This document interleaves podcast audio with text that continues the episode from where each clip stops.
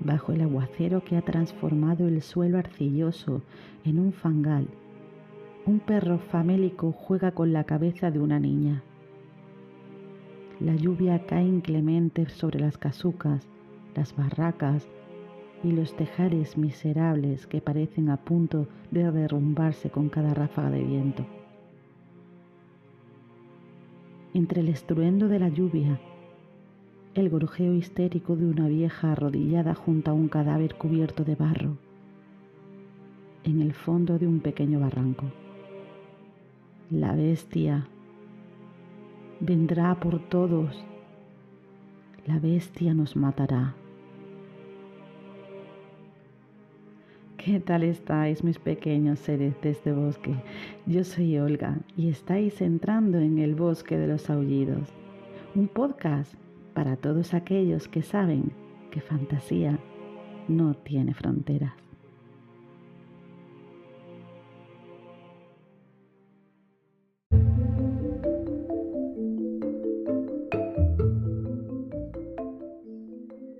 El bosque de los aullidos es un lugar donde nos reunimos seres venidos de distintos mundos y diferentes épocas, con la única misión de reconstruir fantasía. Solo aquellos con poder para amar, soñar y ponerse en camino pueden encontrar este bosque. Si me estás escuchando, es que ya lo has encontrado. Puedes pasar.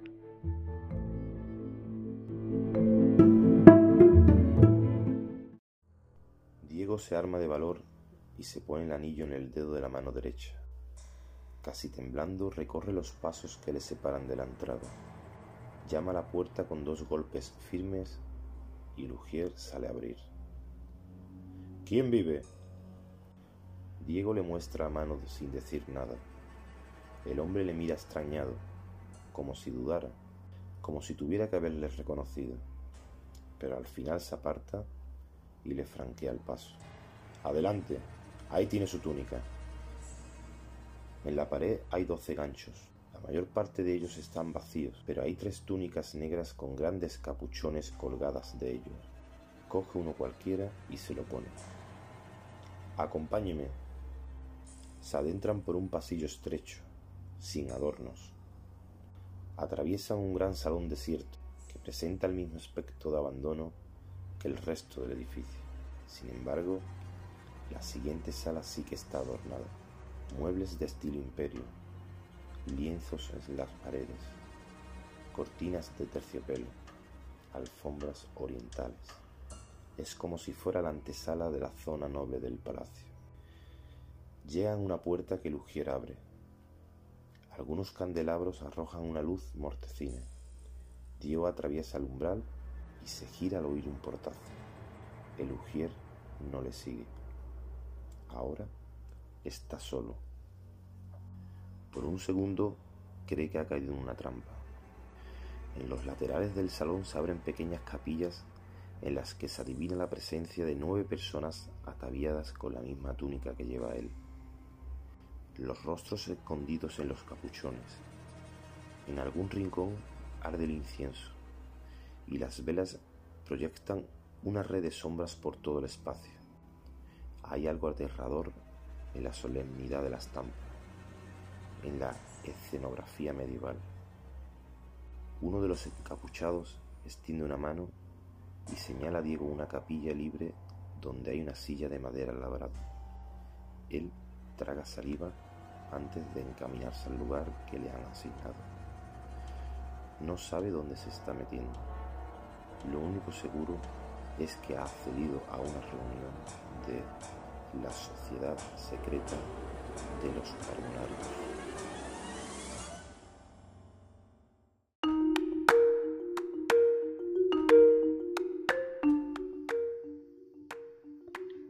Año 1834.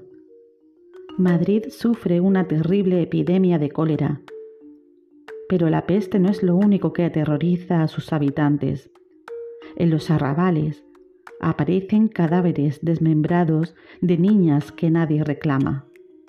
Todos hablan de la bestia, un ser a quien nadie ha visto pero que todos temen.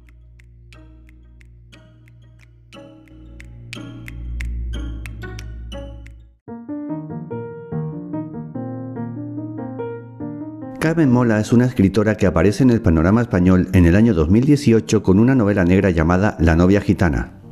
De su falsa biografía sabemos que nació en 1975, que es de Madrid, ha sido profesora de instituto de la asignatura de matemáticas y que tiene dos hijos. Pero como todos nuestros oyentes ya saben, todo esto es mentira. Carmen Mola no es sino un seudónimo bajo en el que, durante tres años, han estado ocultos tres guionistas de televisión, Agustín Martínez, Jorge Díaz y Antonio Recero. Escritores de éxito para la televisión decidieron unir sus mentes y dar el salto a la novela negra con La novia gitana. Fue tal su impacto que pronto muchos se preguntaban quién estaba detrás de este personaje. No ha sido hasta la entrega del Premio Planeta de 2021 cuando se ha desvelado su identidad. La novela está publicada por Planeta en cartoné y cuenta con 544 páginas.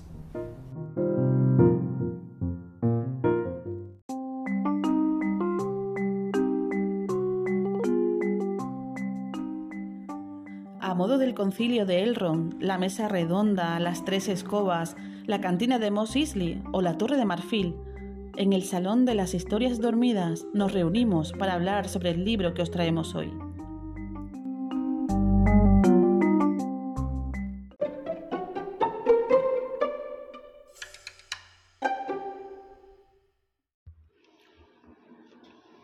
Bueno, pues nada, el libro que os traemos hoy como ya hemos mencionado, se trata de La Bestia, de Carmen Mola. Vamos a empezar el debate, como siempre, saludando a nuestro colaborador, Avian, ¿verdad? ¿Qué tal? ¿Cómo, ¿Cómo ha ido la lectura? Bueno, pues muy bien, y la lectura ha sido un poquito decepcionante bajo mi punto de vista, pero bueno, ya se sabe. Eh, este tipo de libros suele tener un público muy ardiente a favor o muy detractor. Entonces, ya iremos viendo por qué me ha dejado ese sabor tan, tan agridulce. Bueno, hoy la verdad que hoy traemos un premio Planeta de 2021, casi nada, ¿no? Que por supuesto hará las delicias de los amantes de la novela negra. Además, eh, sin ni siquiera abrir el libro, bueno, ya estaba la polémica servida, ¿no? Por quién o quiénes había detrás.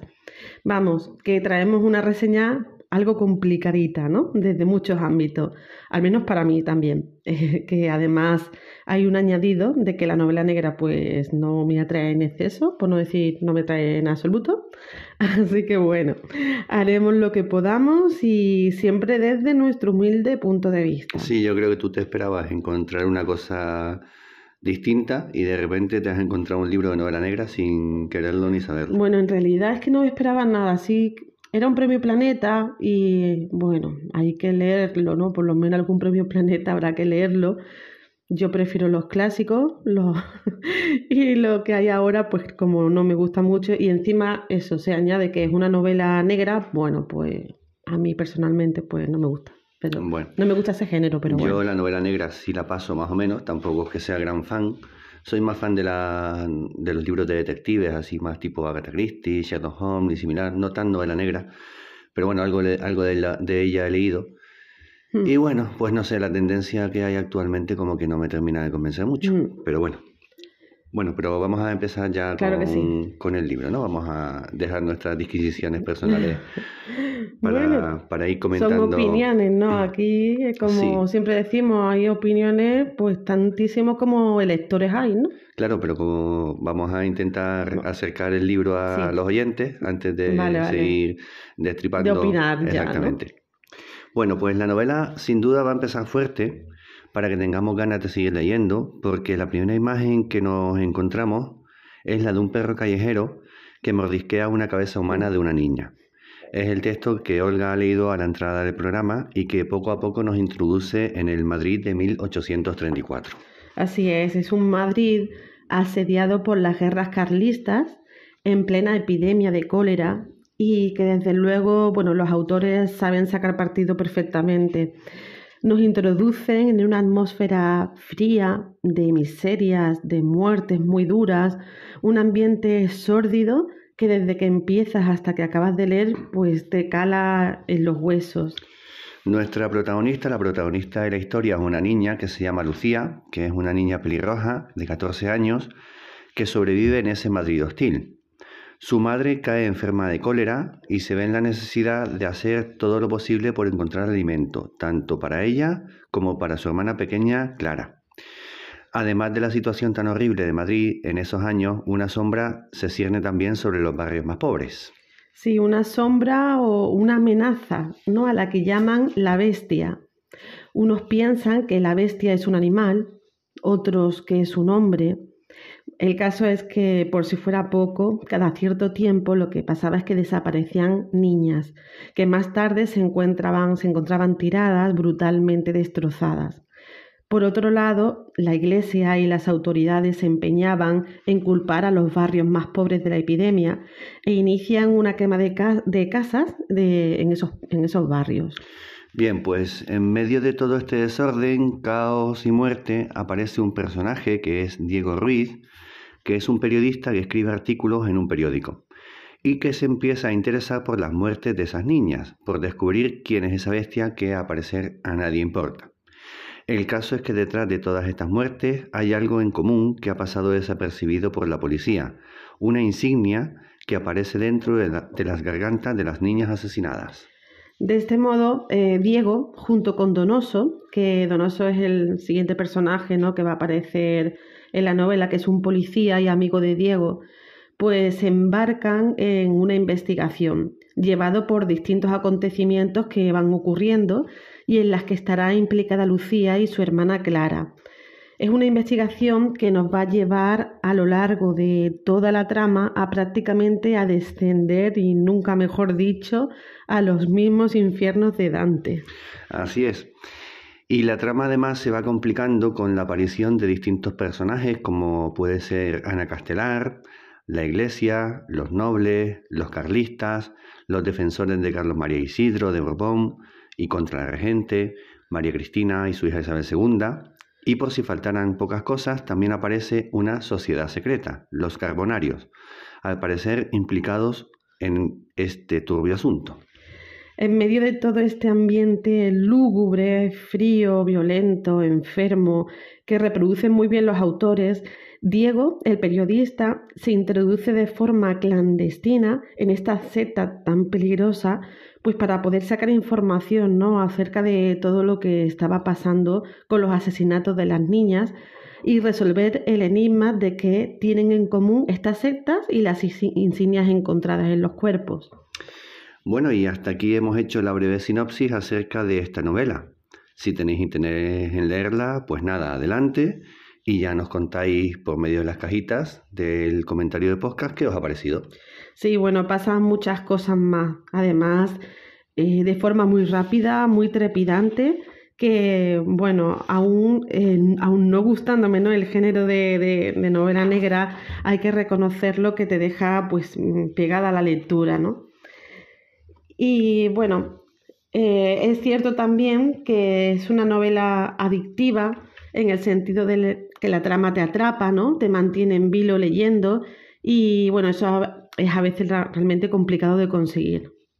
También los hechos que ocurren se desarrollan de manera rápida y eso también es de agradecer. Por otro lado, también nos encontramos con una ambientación que es bastante buena.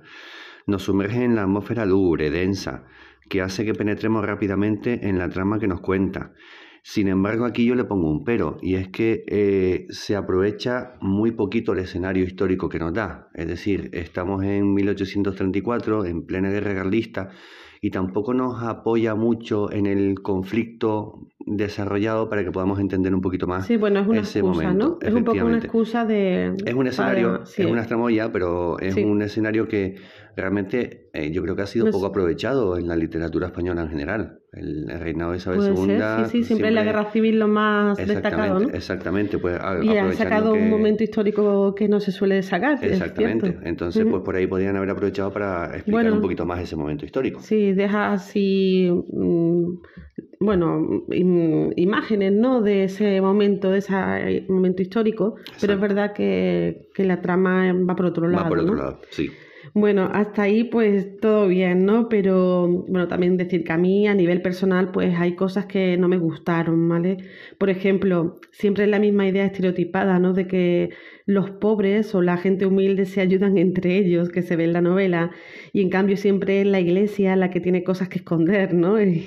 es como siempre un poquito la misma historia. Sí, yo pensé en Aladín y en, en, Aladín he pensado, también he pensado en la, la chica de el, el ay, ¿cómo se llama el hombre? El el jorobado de Notre Dame, que no me sale el nombre de la chica, ¿no? o sea, Esmeralda. Esmeralda, que se van ayudando unos a otros, ¿no? Que guay, somos aquí todos coleguitas. Sí, sí, que parece que siempre es lo mismo, ¿no? Siempre esa idea, ¿no? Mm. En fin, estamos un poquito hartos de ver esto, es una idea que se repite y bueno, sería bueno, interesante al menos que, que empezáramos a cambiar un poquillo los puntos de vista, ¿no? En mi opinión, aquí bueno, somos valientes para decir con total libertad lo que pensamos todos. A ver, eh, es lo políticamente correcto que se está implantando en todos los sitios. Entonces, bueno, pues ya está. Es lo que hay y ya está. Eh, otra cosa que destacamos es como consecuencia de la epidemia de cólera que están sufriendo en la novela, nos encontramos frases tan escuchadas hoy día como el de no juntarse más de 10 personas para evitar contagios y frases por el estilo, que nos sorprende encontrarlas, pero que vemos como la historia se repite de algún modo. Sí, eso que comentas, por ejemplo, para mí es otro punto negativo, o más bien desagradable, ¿no? Verás, yo, yo es que eh, lo que menos tengo ganas es de encontrarme en una novela con frases de este tipo, volver a revivir esta situación que hemos vivido, ¿no? Más bien que, estamos, que seguimos viviendo, ¿no? Esperemos que por, por poquito tiempo ya. Y bueno, esto por supuesto es cuestión de gusto, ¿no? Pero yo prefiero no tener que volver a escuchar frases así, ¿no? No me apetece. Claro, obviamente eh, también están poniendo en la actualidad un hecho del mm, pasado. Entonces tampoco tiene. A ver, yo hasta qué punto las autoridades sanitarias de esa época, si las hubiera, ese comité de expertos tan maravilloso, era capaz de decir, no se junten más de 10. No, sí, la verdad que es curioso, ¿no? O realmente, bueno, hace, coge esa idea pues para vincular ¿no? esa época a la que estamos viviendo, lo hace, aunque realmente me, me, extrañaría ¿no? que dijeran que no juntarse más de 20 personas. ¿no? Muchísimo, esto sería un sálvese quien pueda y se acabó. O sea, que igual que entre ladrones anda el juego. O sea, que aquí. Bueno, la ha cogido un poquito ahí para. de forma. En el, en el presente. Brusca exactamente. para ponernos ahí. De todas maneras, esto también es contraproducente, porque esto dentro de 10 años, cuando ya nos hayamos olvidado de este tema, esto ya se va a olvidar. Entonces al final dices tú, bueno, pues sí, va a quedar como algo anecdótico, pero la función que tiene ahora de que nosotros nos identifiquemos con el... El impacto visual sí lo ha conseguido. El leerte justo esa novela justo en ese momento de pandemia y ver frases que realmente están en boca de gente de, de qué año estamos hablando, de 1800 y pico. 834 o 30. Y que estás viviendo. Entonces, mm, la, el choque lo produce.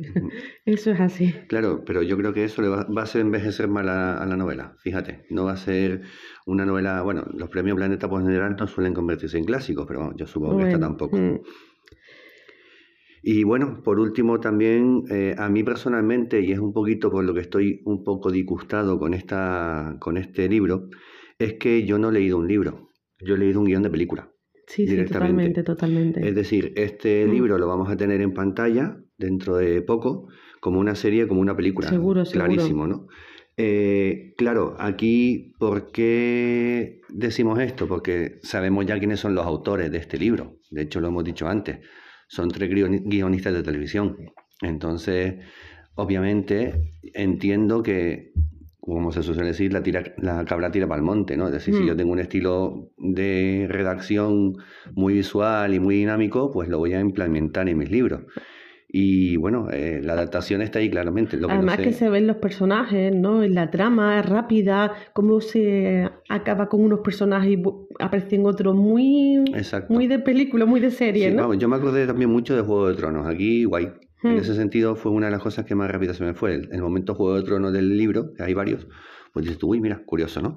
No vamos a decir tampoco mucho más. Pero bueno, me gustaría ver cómo va a ser esta adaptación porque realmente también hay muchas cosas que dices tú, ¿cómo van a adaptar esto? ¿Cómo van a adaptar estas escenas tan... Eh, eh, mm, no me la No, pero yo creo que es muy adaptable todo. El libro, la, hay cosas como, Hay cosas como muy explícitas que no sé hasta qué punto van a poder adaptar. bueno, claro, bueno, sí. Hay, pero bueno. A ver cómo. Demasiado Seguro, seguro que lo hacen bien. Bueno, Y además seguramente incluso está hasta pensado. bueno, sí, seguramente Tiene sí. pinta. Seguramente sí. En fin, bueno, pues vamos a ir finalizando para no seguir avanzando en la trama. Es un libro que es muy recientito, que, Claro. que hay que, bueno, que la gente que le guste leer el Premio Planeta y le guste la novela negra, pues lo va a disfrutar porque es verdad que es trepidante el libro. Exactamente. Que para que a mí que no me guste el género, pues es verdad que te mantiene en vilo. Entonces, bueno. ¿Y si quieres decir algo más, Javi? No, vamos a empezar ya con el jueguecillo, si te parece. Venga, perfecto. Y vamos a ver qué sale. Tampoco vamos a poder desarrollar mucho en el juego como en otros libros más antiguos, más clásicos. Sí, lo hemos, porque hombre, se entiende que aquí a lo mejor hay gente que se lo está leyendo o está o se lo quiere leer se lo y quiere dice, "Ay, leer mira, van a hablar de la bestia, vamos a ver que no. Y tampoco plan aquí decirle, Sí. pues este pasa que no, tampoco. No, no lo hacemos nunca y menos en uno más reciente, Está claro, ¿no? está claro. Bueno, pues venga, entonces el personaje más desagradable, ¿cuál te, qué te Bueno, pareció? yo siempre me suelo ir a secundarios, ¿verdad? Siempre me he escuchado. Mm. Secundarios, pues mira, no, hoy me voy a principales. A ver, Eh, para mí el personaje más antipático, a ver, realmente tengo que aclarar una cosa, no es que sean antipáticos y antipático, simpáticos. desagradable, Exacto. bueno, No, y tampoco es que sea eh, desagradable, es que es un personaje que me cuesta mucho eh, lidiar con él, ¿vale? Porque es un personaje que no actúa. ¿Cuál? No actúa hasta que tiene que actuar, que es donoso. Pero es que no actúa, el policía, ¿no? el policía.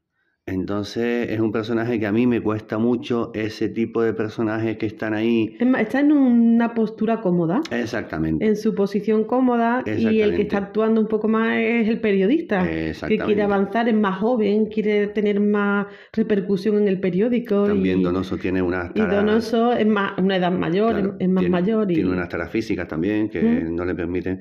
Pero aún así, de verdad, ¿qué le cuesta arrancar al niño? ¿Qué le cuesta arrancar? Bueno, a mí el personaje más desagradable es la bestia. Es como muy genérico, ¿no? La bestia. Claro, No hago comentarios mucho más allá porque desvelaría parte de la trama, pero vamos, al igual que te digo la bestia como personaje, te digo también otras bestias que hay en el libro, que es la epidemia, es la bestia en sí, la pobreza, la, la miseria, el poder, ¿no? La bestia del poder, que todas estas miserias son las, vamos, prácticamente es una bestia en general que te van ahogando, ¿no? Durante la lectura. Así que, bueno, considero a la bestia en general. No digo que bestia, Pues digo sí. todas las bestias que aparecen en la novela. pues sí.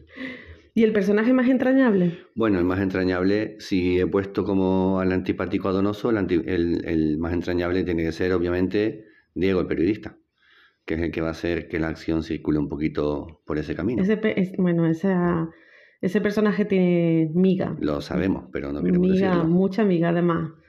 Que yo creo que es uno de los personajes que más se pueden ver en, en una trama, en una serie o en una película. Es muy, no sé, mu- muy de serie, ¿no? Sí, En fin. Muy bien, pues yo para mí destaco Clara, que la Clara es la hermana de Lucía, es la hermana pequeña de Lucía, y para mí es el personaje quizás pues más claro, como dice la, su nombre, ¿no?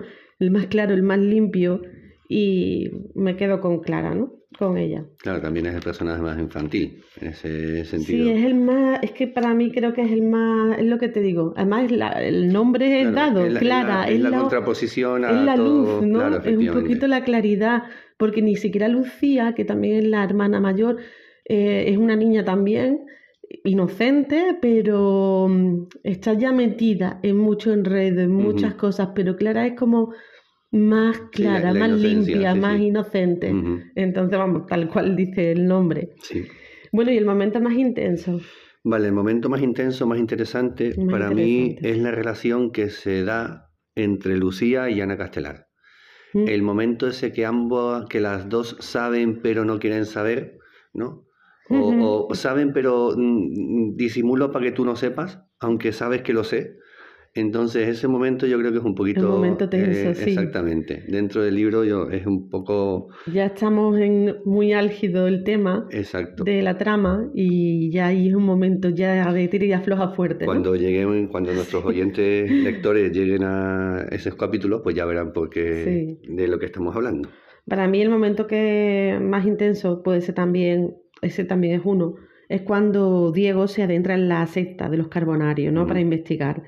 Y bueno, ahí justo pasan muchísimas cosas que tienen que ver con el desenlace de la novela y, que es el, un momento súper trepidante en ese, ese, instante, ¿no? Bueno, el momento más aburrido. Para mi gusto fue un momento largo, eh, a ver, bien conseguido por parte de los autores porque para mí también me aburrió, que fue también el momento, no es un momento en concreto, son muchos momentos dentro de las celdas. Tampoco quiero dar muchas más pistas, mm. pero los momentos dentro de las celdas quizás fueron un poco los que más me dijeron, uff, venga, otra vez lo mismo, venga, otra vez lo mismo. Que al final, al final es eso, una vida en una celda es una monotonía, ¿no? Pero bueno, no decimos más porque, claro. Claro, claro, por eso estamos, estamos, cogiendo con piel de plomo. Estoy en el filo de la navaja de Easy, paso, paso suelto. Exacto. Bueno, de todas formas, tampoco, si no se la has leído, nadie puede enterarse de nada de, de la trama. Le estamos picando claro, claro, efectivamente, pero no estamos descubriendo así nada, ¿no?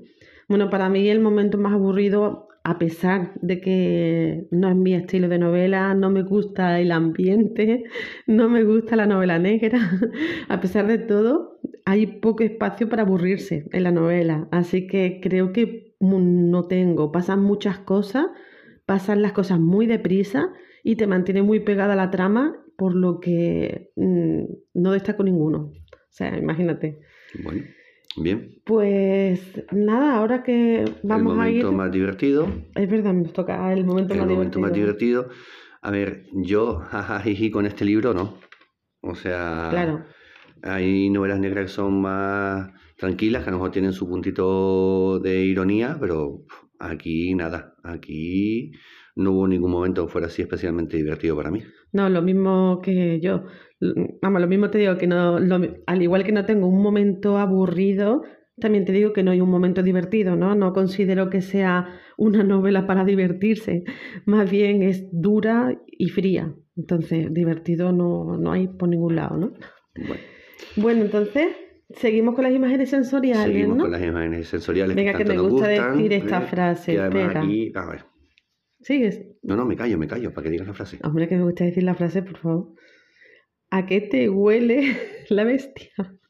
¿A qué me huele la bestia? Bueno, pues aparte de al libro nuevo, eh, ya se sabe, porque además es un libro nuevo. ¿Al libro nuevo te huele la bestia? No, no, no, aparte del libro nuevo, que pues ah. me huele, eh, en este, este libro me huele a mo. Realmente quiero decir otra cosa, pero no lo voy a decir, huele a mo. A mí me huele a humedad. Vale, pues Así que va muy cerquita. Y no nos hemos visto. No nos hemos visto, ¿eh? como siempre. a mi humedad también. Y bueno, ¿a qué te sabe la bestia? Me sabe a queso rancio. Ese queso ahí curado, pero ya curado pasado. ¿Con este gusano? Sí, bueno, o, con, el moho que, que olía Con moho y gusano, el típico queso este que es eh. tan famoso, ¿no? Que también se lo come la gente, estos que tienen gusano, que se come, ¿no? Mm, tiene moho, gusano, no sé hasta sí, qué punto. Gusano, sí, también. Yo he visto un queso con gusano que se come. Madre mía no sé si es holandés, que me disculpen los holandeses si me escuchan y es mentira, pero creo que sí. Tan locos estos holandeses. No, no sé si es de Holanda, pero yo lo he visto. Bueno, pues ese queso rancio ahí profundo que dices tú, que se te pega, ah, ah, pues ese, ese, ese es el sabor que tengo yo de, este libro. Yo mi sabor es a sangre.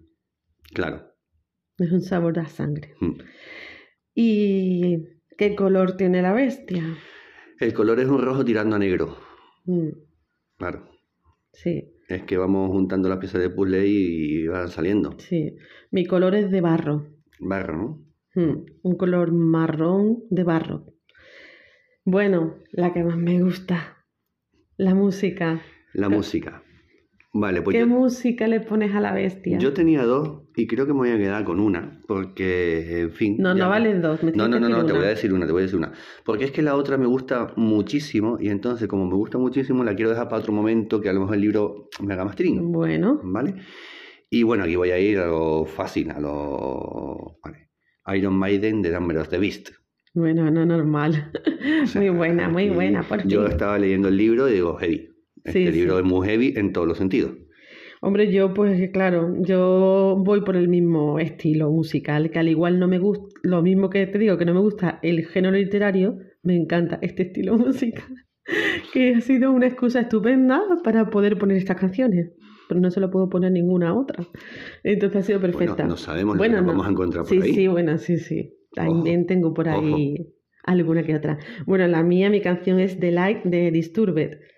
Y, nada, bueno, es lo que te digo. Está eh, de cabeza la lista de Spotify del Bosque de los Aullidos, ¿no? Son dos temazos que incluyo en Spotify que me han servido de excusa perfecta en la bestia para poder poner un poquito de heavy, un poquito de música dura, de música buena. Ah, claro, sí, sí.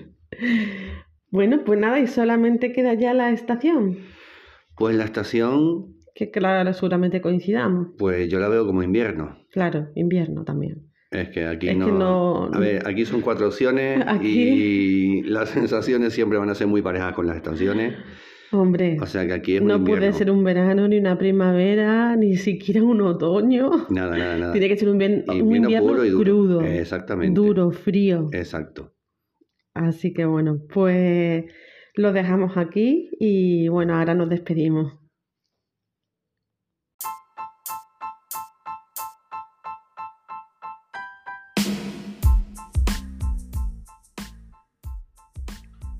Puedes seguirnos en redes sociales en nuestro Instagram, arroba el.bosque.delos.aullidos y escuchar las canciones que os proponemos en la playlist de Spotify de El Bosque de los Aullidos.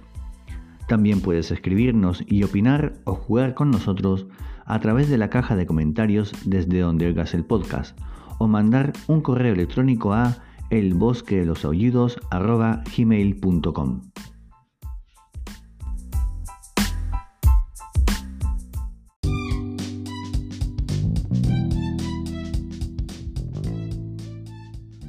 Acabamos el programa dando las gracias a nuestro colaborador Avian Estevez, que bueno, le tendremos para el próximo debate también, ¿verdad? Efectivamente, esperemos que podamos ir por aquí para el próximo. Un placer, como siempre, haber estado compartiendo estos minutos con todos vosotros. Bueno, y también queremos dar las gracias a Misael Muñoz eh, por su participación en la lectura de este fragmento de La Bestia. Y nada, pues lo dicho, yo soy Olga y nos vemos en el próximo programa. Que tengáis buenas lecturas.